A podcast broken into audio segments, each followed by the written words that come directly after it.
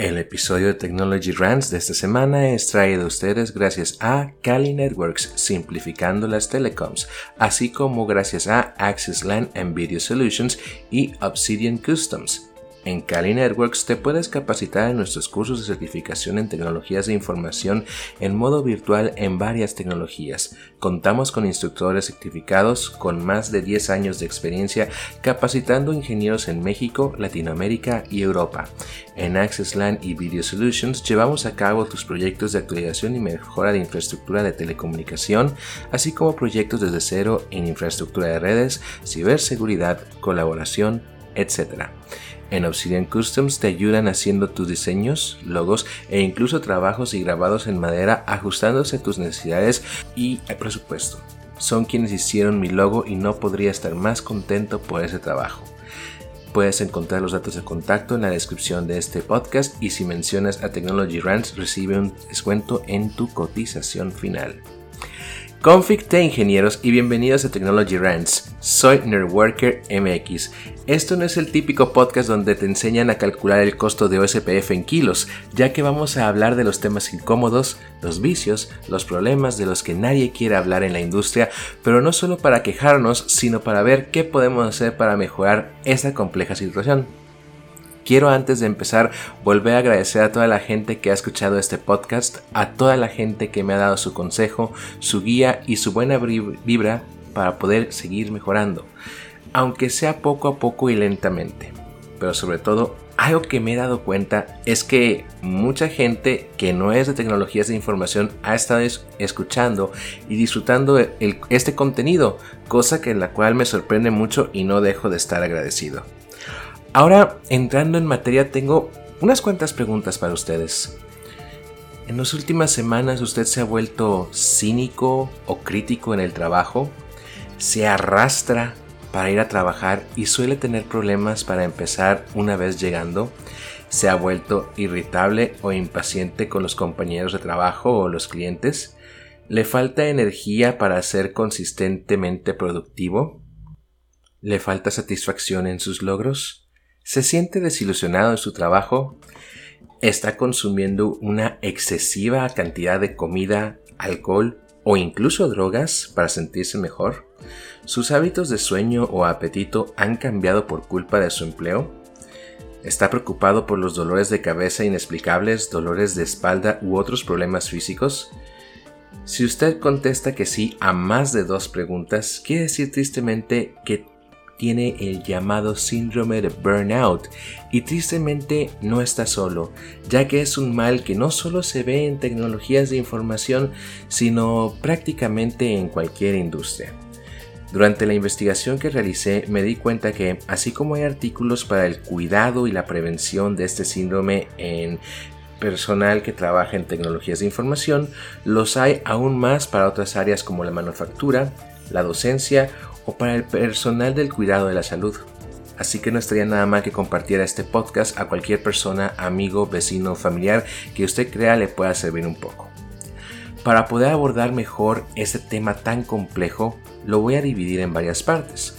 Primero, voy a hablar de qué es el síndrome de burnout, qué es lo que lo causa, cuáles son sus síntomas, cómo se refleja el síndrome de burnout en las empresas, cómo se refleja el síndrome de burnout en la industria de las tecnologías de la información. También, si me lo permiten, voy a compartir mi visión personal. Hablaremos un poco de cómo prevenirlo y cómo combatirlo. Y por último, una conclusión. El término burnout fue acuñado por primera vez en 1974 por Herbert Freudenberg, espero haberlo pronunciado bien, en su libro Burnout, The High Cost of the High Achievement, Freudenberg era un psicólogo alemán cuyas contribuciones nos ayudaron a entender un poco más las causas, efectos y posibles tratamientos del estrés, la fatiga crónica y el abuso de sustancias. Hablando nuevamente de este trastorno, por lo general, es consecuencia de un estrés laboral crónico y se caracteriza por un estado de agotamiento emocional, una actitud cínica o distante frente al trabajo, eh, caracterizado por la despersonalización, cosa que explicaré en un minuto, una sensación de ineficacia y de no hacer adecuadamente las tareas, y a ello se suma una pérdida en las habilidades para la comunicación. Y bueno, si después de lo que les menciono no queda clara su relevancia, les informo que el pasado 28 de mayo del 2019, la Organización Mundial de la Salud clasificó el síndrome como un factor de riesgo laboral, incluyéndolo en la onceava revisión de la Clasificación Internacional de Enfermedades o la ICD-11, en la cual menciona que influye en que los individuos tengan que contactar a los servicios de salud debido al mismo y es la primera vez que se liga a este síndrome en su clasificación como un riesgo de trabajo, según lo anunció Tariq Yazarevic, portavoz de la OMS. Podemos hablar de varias causas o factores para identificar como catalizadores de este síndrome y son el factor personal, y aquí podemos encontrar las expectativas profesionales y las expectativas sociales, que nos vamos haciendo con el tiempo. Y con esto me refiero al querer convertirnos en profesionistas competentes y ser vistos como tales por nuestros colegas, por nuestros jefes, incluso por nuestra familia y amigos, o que esto nos lleve a tener un prestigio social y tener buenos ingresos económicos. Pero ¿qué pasa cuando esto no ocurre como quisiéramos? ¿Qué tal si a pesar de nuestro esfuerzo y nuestro sacrificio no podemos proveer a nuestras familias con aquello con lo que soñamos o necesitamos y empezamos a ver carencias o vasos vacíos y empezamos a preguntarnos si vale la pena seguir adelante. El siguiente factor es el factor profesional, del cual podemos dividir dos elementos importantes. El saber. ¿Qué es el saber? ¿Qué formación tengo yo? Y de hecho esto está muy relacionado con algo con lo que hablé en el episodio anterior de la capacitación, porque evidentemente si yo sé hacer algo y si me lo piden, me va a ser mucho más fácil hacerlo que obviamente investigar cómo hacerlo, implementarlo, tener ensayos y error, generar estrés, generar ansiedad y esto trae una serie de problemáticas que a veces la percepción que, puede tener uno de cómo lo ven los demás porque no sabes hacer tal o cual cosa y eso obviamente genera estrés. También hablamos de el poder hacer que está íntimamente relacionada con la anterior. Una cosa es saber y otra cosa es el poder hacer. Muchas veces podemos teóricamente conocer ciertas cosas o ciertos conceptos, pero a veces podemos llegar a batallar mucho en llevarlas a cabo o simplemente no hacerlas.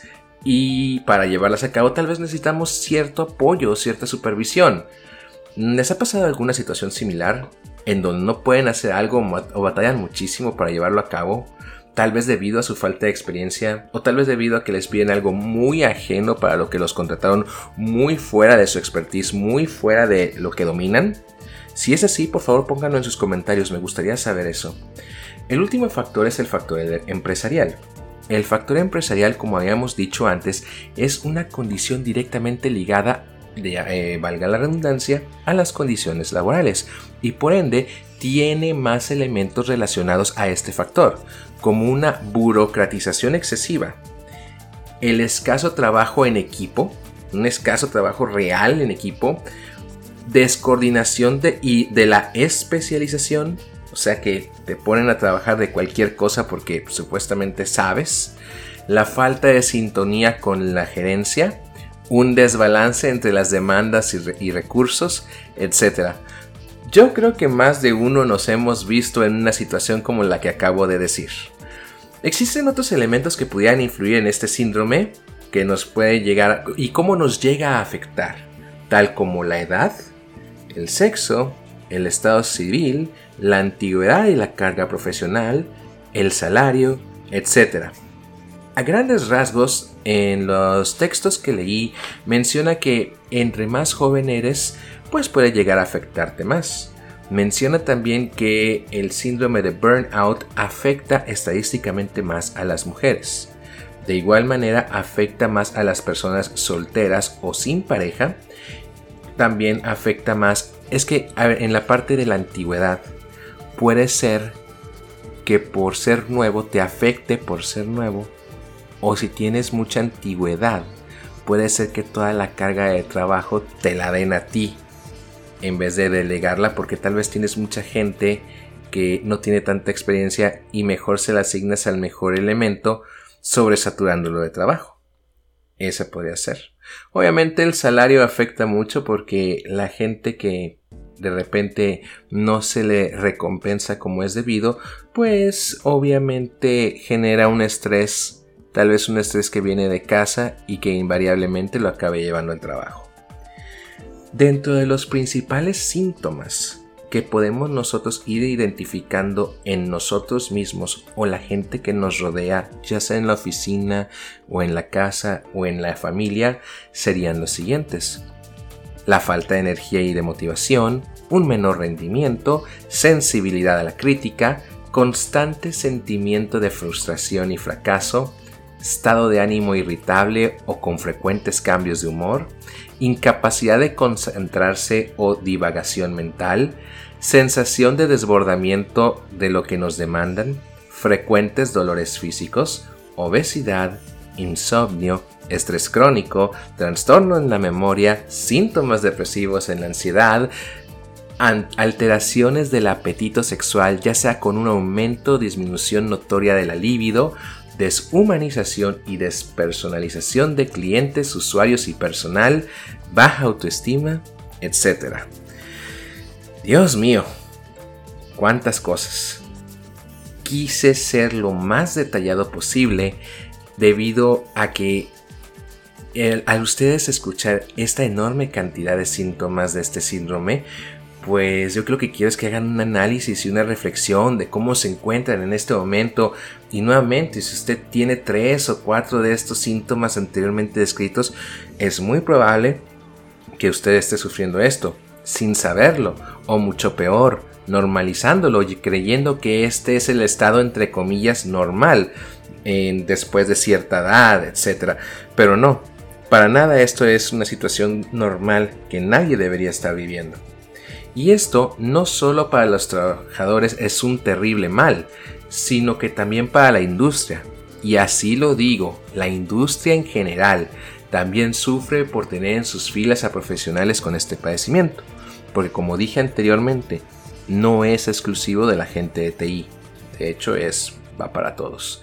Las consecuencias que puede haber en el burnout para una empresa es el abandono a la organización, rotación laboral, insatisfacción laboral, pérdida de motivación, baja productividad, mal nombre y mala reputación en su respectivo gremio, etc. Ahora, ya yéndonos a los números fríos, en un artículo de la página workable.com, en Estados Unidos el 67% de los trabajadores de tiempo completo han reportado sentir el burnout, variando en la frecuencia en cómo lo sienten, algunos más, algunos menos. En Alemania eh, se estima que 2.7 millones de trabajadores sintieron padecer este síndrome y recientemente hubo un pico de permisos o incapacidades relacionados con enfermedades mentales causadas por el trabajo. Y por último, en Francia, una cuarta parte de sus trabajadores han experimentado el llamado hiperestrés por causa del trabajo. Hasta antes de esta breve investigación yo no había escuchado la palabra hiperestrés. Ahora vamos a Latinoamérica, que es la parte que nos compete, y pues empezamos con México. Ay, México, cuánta tristeza me da cuando estás en los primeros lugares de cosas negativas. México cuenta con el deshonroso primer lugar en estrés laboral, colocándose por encima de China y Estados Unidos. Y es que según la Organización Mundial de la Salud, el 75% de los mexicanos perdón, padece estrés laboral o síndrome de burnout. La OMS afirma que el mal modo en que se definen los puestos o los sistemas de trabajo puede ocasionar estrés laboral. El sector productivo en México tiene pérdidas anuales por casi 900 millones de dólares debido al estrés que sufren las trabajadores, los y las trabajadoras. En Colombia se reveló en la segunda encuesta de seguridad y salud del trabajo presentada por el Ministerio del Trabajo que el estrés también puede ser ocasionado por el acoso laboral y el acoso sexual. En Chile, según cifras de la Asociación Chilena de Seguridad, el 48% de las licencias médicas de trabajadores que se registraron entre enero y octubre de 2014 eran por enfermedades profesionales asociadas a problemas de salud mental y quienes padecían de esto eran principalmente eh, personal del sector del comercio, retail, educación, gobierno y área industrial. Los peruanos y los argentinos también están estresados. Mientras en Perú el Instituto de Integración midió el nivel de estrés en general, evidenciando que 58% sufre de estrés, en Argentina la empresa D'Alessio Irol lanzó un informe a finales de 2014 donde reveló que el 80% de sus trabajadores padecía estrés laboral. ¿Se pueden dar cuenta de esos números tan grandes, tan abrumadores? Ahora, el buen juez por su casa empieza. Y hay que hablar de las tecnologías de la información o de las empresas que tienen personal en esta área. Spoiler alert, prácticamente todas. Una industria con tanta demanda en su personal como la nuestra, donde la rapidez, la adaptabilidad, la, la, resiliencia son la norma, así como la competencia, no solo entre organizaciones, entre departamentos o incluso entre ingenieros son caldo de cultivo para que se presenten todos estos males y para las empresas puede llegar a ser fácil hacerse la vista gorda o mirar para el otro lado siempre y cuando las métricas se cumplan. Pero francamente pensar así es pensar muy falto de visión.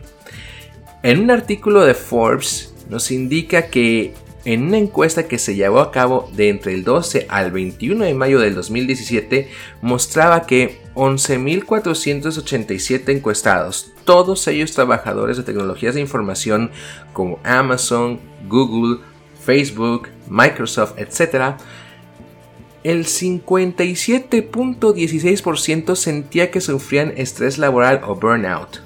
En otras encuestas cita que los factores los cuales, eh, por los cuales se llega a sentir este nivel de, de, estrés son las injustas compensaciones, la carga laboral irracional y mucho trabajo fuera de horario. Cruzando el océano, en Reino Unido hay dos entidades de las que quiero hablar. Ford, expertos en el cuidado de la salud digital, indican que el trabajo es la causa más común de estrés después del dinero y la Health and Safety Executive cuya, cuya, misión en Reino Unido es la prevención de accidentes, enfermedad o fallecimiento en el lugar de trabajo por medio de regulaciones, una asociación regulatoria que se encarga de revisar esto, informó que 526 mil trabajadores sufrieron de estrés laboral, depresión o ansiedad, nueva o con antecedentes de, y entre 2016 y 2017 se perdieron 12.5 millones de jornadas laborales. Por lo tanto, es de vital importancia para los empleadores reconocer la necesidad de crear canales de apoyo dentro de su organización y comenzar a priorizar la salud mental de sus empleados.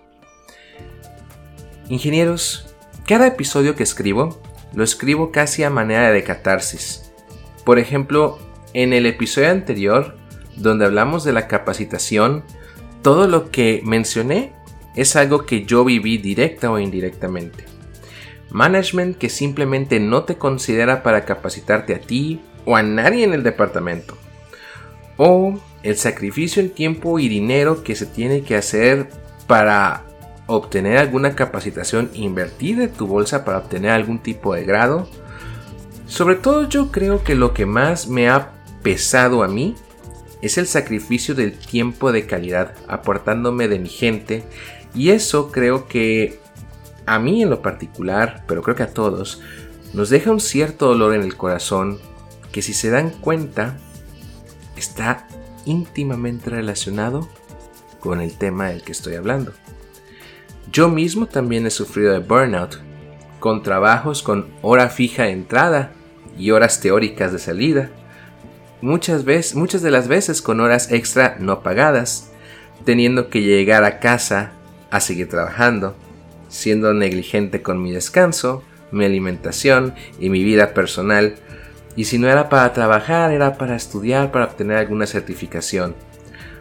O tal vez me encontraba de guardia, durmiendo con un ojo abierto por si me marcaban, porque la red, ingenieros, la red no puede fallar. ¿Les suena, ¿les suena familiar?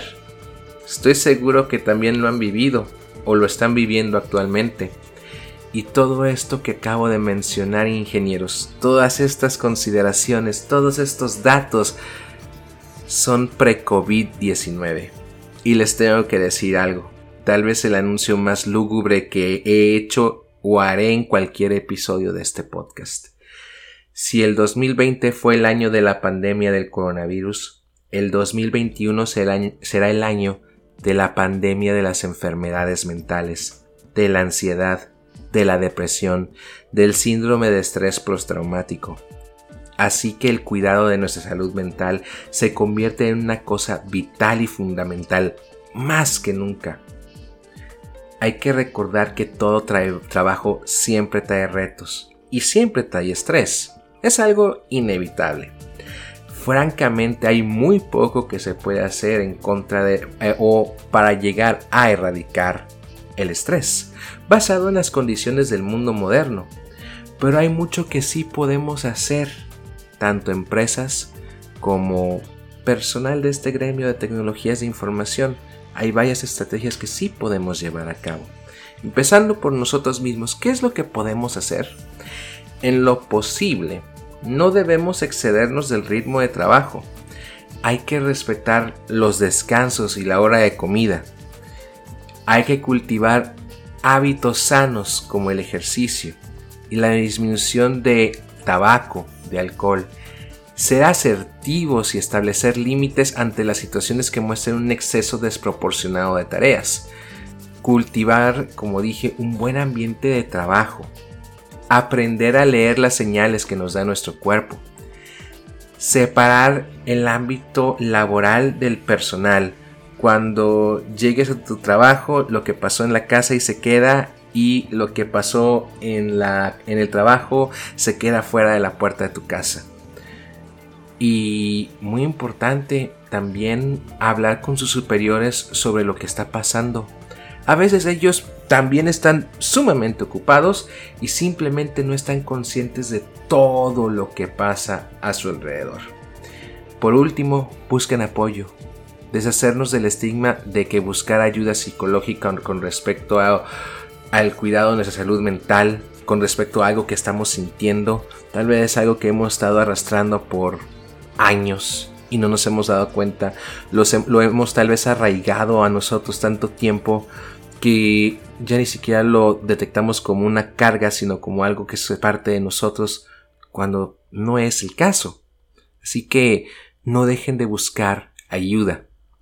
Y bueno, las empresas por su lado también deben de atender las quejas de malos tratos y situaciones de acoso laboral vigilar el cumplimiento de los tiempos laborales, los, tiempos, los horarios de entrada, de salida, vigilar que se tomen las vacaciones, incluir en el código de ética y de cultura organizacional el respeto al descanso y al tiempo personal, promover actitudes que fortalezcan las relaciones positivas de trabajo, equilibrar las funciones, actividades y responsabilidades de todos los miembros del equipo, facilitar todo lo necesario para el correcto desempeño del trabajo, generar programas de salud integral, flexibilizar los turnos y horarios de trabajo, promover programas de ayuda psicológica, llevar a cabo evaluaciones del estrés y el Departamento de Recursos Humanos debe de retener el talento, desarrollarlo y preservar su salud física y emocional.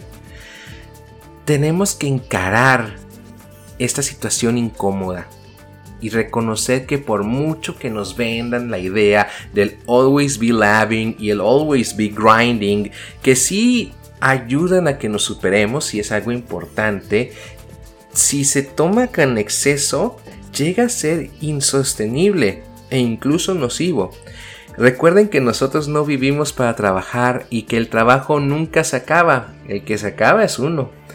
Siempre debemos tener las más altas tendencias, aspirar a lo más alto de nuestra rama y esforzarnos en consecuencia, pero siempre hacer un espacio para nuestra salud mental y física, que teniendo eso en el mejor estado posible, muy seguramente las metas que tengamos profesionalmente serán mucho más fáciles de alcanzar. Y si las empresas empiezan a tomar cartas en el asunto, podrán distinguirse de la competencia al ser auténticamente socialmente responsables y mostrar el lado humano que se necesita en estos momentos de incertidumbre. en esta pequeña investigación que hice me dio gusto ver que realmente ya se están dando avances principalmente en, er-, en, erradicar la visión arcaica de que la fatiga, el cansancio y el estrés sean considerados temas tabú, aunque sigue presente en la mentalidad, lo cual debe cambiar por el bien de todos. Nuevamente otro tema intenso y muy interesante y sumamente relevante y que como dije hace un momento pega cerca de casa porque yo viví una situación similar y en aquel entonces nadie hablaba de eso y me sentía mal y culpable por sentirme así. Y es bueno darse cuenta que no, que uno no debe sentirse culpable. Y si ustedes se sentían así, como dije, estamos a tiempo de cambiar. En la descripción de este podcast encontrarán las ligas y referencias que usé para elaborar este contenido, el cual ustedes pueden consultar. He seguido, he seguido recibiendo muchísimos comentarios que me ayudan a mejorar. Por favor no dejen de hacerlo, los tomo muy muy en cuenta. Sigo trabajando en la elaboración de nuevos videotutoriales de redes y seguridad, los cuales estoy haciendo con un amplio nivel de detalle, pero es mucho contenido con el que tengo que trabajar. Realmente lo que les voy a mostrar es una cosa de la cual estoy muy orgulloso y sé que está tomando mucho tiempo.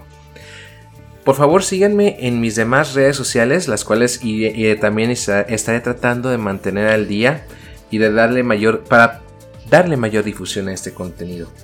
En verdad, muchas gracias por escucharme. Por favor, síganme en todas mis redes sociales y por favor, nuevamente, dar like, compartir, activar la campana de notificaciones y sobre todo usar la caja de comentarios para sugerir temas o darme sugerencias, opiniones, eh, críticas constructivas ayudan mucho a mi trabajo, le dan mucho valor a este contenido y ayuda a que llegue a más lugares. Sin más por el momento me despido de ustedes, soy Networker MX y recuerden, no olviden guardar la configuración antes de irse. Hasta luego.